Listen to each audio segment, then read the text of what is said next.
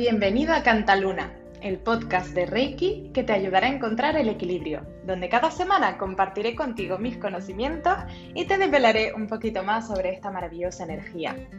En el episodio de hoy me gustaría contarte mi opinión sobre las gemas naturales y mi experiencia con ellas a lo largo de la vida, con el fin de darte a conocer el inmenso poder que tienen. Soy diplomada en gemología por el Instituto Gemológico Español, así que he pasado muchísimas horas rodeada de estos seres dentro de un laboratorio, analizándolos, observándolos a través de una lupa binocular y de otros aparatos, viendo sus espectros, sus inclusiones, pero mi relación con las gemas empezó desde que tengo uso de razón, y seguramente antes. Después de investigar durante años, leer muchísimo sobre su poder y su uso en sanación, estoy un poco cansada de encontrarme con palabras raras, procedimientos específicos para darles un uso correcto, entre comillas, y rituales complejos.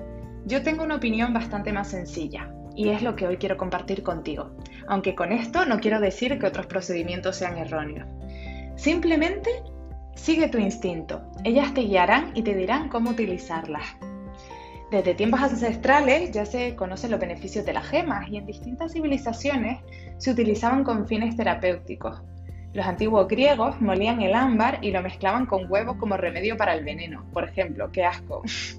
Aunque en la actualidad su uso ha estado más enfocado a la ornamentación. Dentro de las leyendas más antiguas que mencionan el poder de las gemas, encontramos la de la Atlántida, que es una de mis favoritas que cuenta cómo los habitantes de este continente perdido utilizaban los cristales minerales para canalizar y proyectar la energía universal.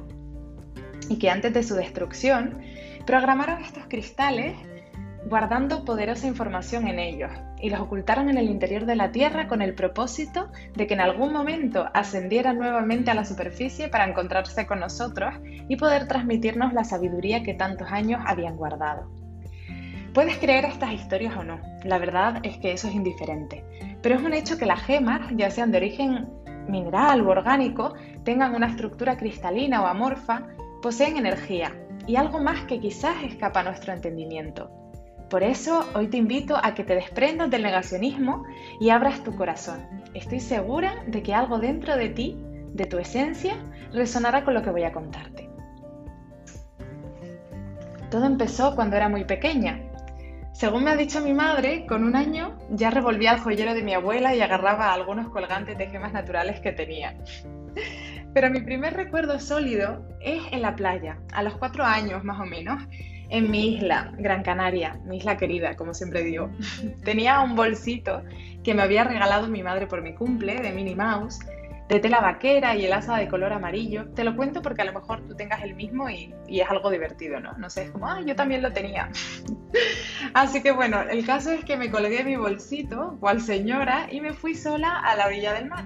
Ya ves, con cuatro años por ahí paseando. Y enseguida me senté y comencé a recolectar piedritas, cristales pulidos, de estos que siempre hay en la playa, y conchas. Algunas llamaban especialmente mi atención, así que las metía en mi bolsito y seguía mi búsqueda. Mi madre me solía llamar Livingstone, por cierto. Siempre estaba investigando.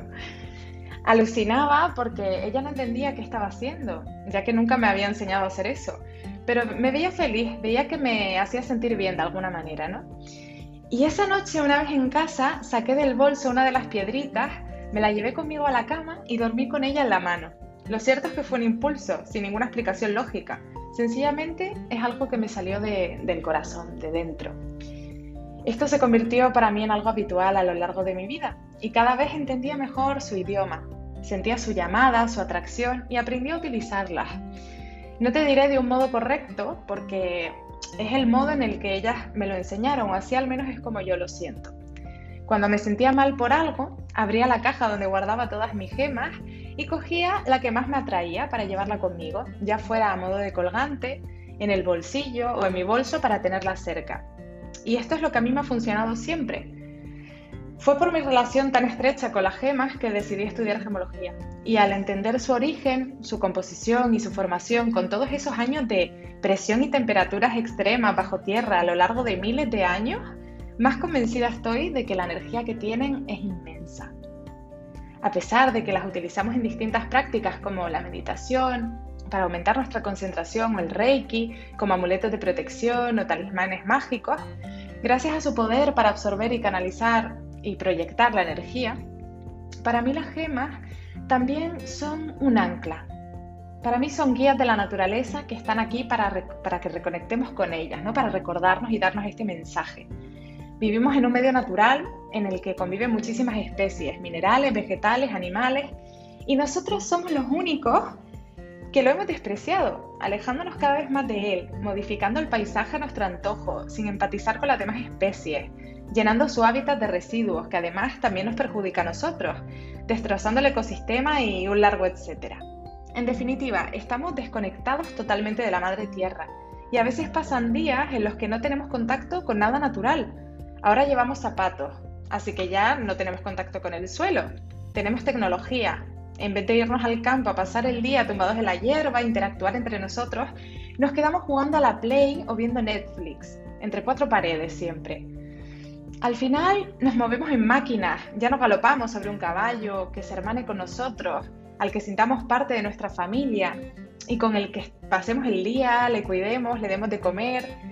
Estos caballos mecánicos que tenemos ahora solo tenemos que llevarlos al taller cuando se estropean una vez al año y ya está, no hay más.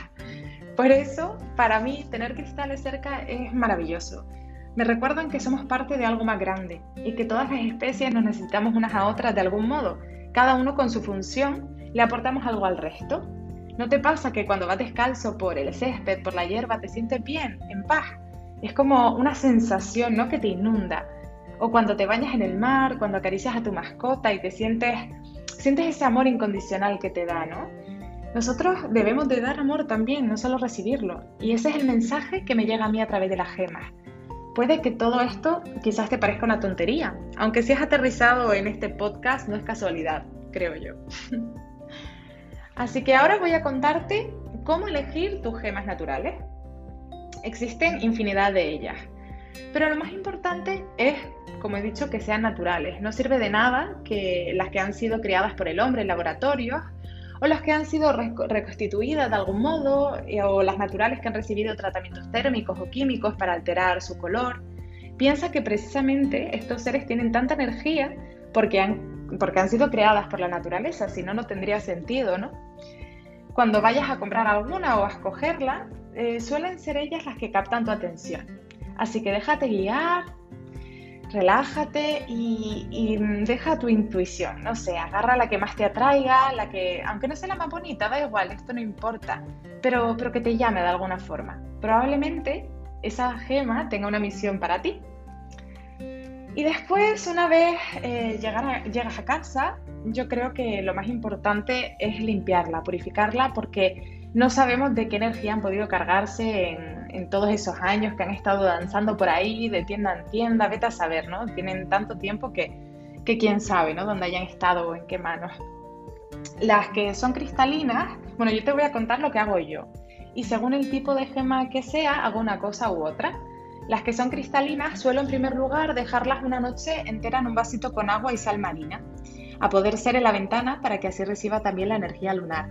Y las que son más porosas, como el lapislázuli o la turquesa, de origen orgánico, como el ámbar o el azabache, las lavo con, agua mineral y las dejo sobre un pañuelo de algodón en la ventana a la luz de la luna, porque quizás la sal les haga daño, también les afecta al color o a la dureza, entonces bueno, eh, por precaución mejor las que sean porosas eh, las lavamos solo con agua mineral. Si tienes alguna posibilidad de meterlas en el mar directamente es perfecto, pero bueno, no, no dejarlas en remojo tanto tiempo en un vasito. Por la mañana, nada más despertarme, lo que hago yo es que la saco del vaso y sin secarla, sin secarla con nada, porque he leído mucho por ahí también, sécala con un trapito de algodón o sécala con un montón de cosas, ¿no? O ponle agua de rosa. Yo personalmente la saco del vaso con el agua y sal eh, y, la pongo a la luz del sol por la mañana, un par de horitas, cuando todavía la temperatura es suave, para que no la dañe o altere su color, ya que algunas son muy sensibles a las altas temperaturas. Y por último, si tengo eh, jardín o una maceta, las entierro durante todo el día y la noche para sacarlas al día siguiente súper purificada y cargada de, energía positiva. Después, eh, ya una vez está limpia, eh, me tomo un momentito con ella sola eh, en un lugar tranquilo y la sostengo entre, entre las dos manos, cierro los ojos y trato de conectar, de sentir su energía y lo que me transmite. le cuento mi intención con ella, porque así creo que creamos un vínculo. La escuchamos y también le hablamos para que ella nos escuche a nosotros. Y ya, mm, yo creo que eso es todo y ya podrás llevar un guía contigo y tener tu propia experiencia. Yo creo que esto es lo más importante eh, como uso personal. Obviamente existen un montón de, procedimientos terapéuticos con los chakras en donde colocas una gema según el color, según su, según su nivel de vibración. Pero bueno, a mí me apetecía contarte un poquito, eh, una introducción para que, para que veas cómo, cómo entiendo yo el tema de, de la energía en las gemas y cómo utilizarlas a nivel personal. Así que bueno, mm, espero que, que, no me malinterpretes si he dicho algo que, con lo que no esté de acuerdo, porque esto es simplemente lo que hago yo, no tiene que ser lo correcto. Quizás tú sientas otra manera de hacerlo, pero quería compartir contigo lo que a mí me funciona, lo que he sentido que debía de hacer desde siempre. Así que ojalá te sirva de ayuda o te emocione al menos. Espero que hayas disfrutado de este episodio y que tengas ganas de seguir aprendiendo conmigo. Si tienes preguntas o quieres compartir alguna de tus experiencias con las gemas, no dudes en escribirme al correo electrónico que estaré encantada de charlar sobre el tema. Te invito a que te suscribas a este canal o al blog para que puedas recibir un aviso cuando haga nuevas publicaciones. Ha sido un placer enorme conectar contigo un día más y te mando un beso y nos vemos en el siguiente episodio. ¡Chao!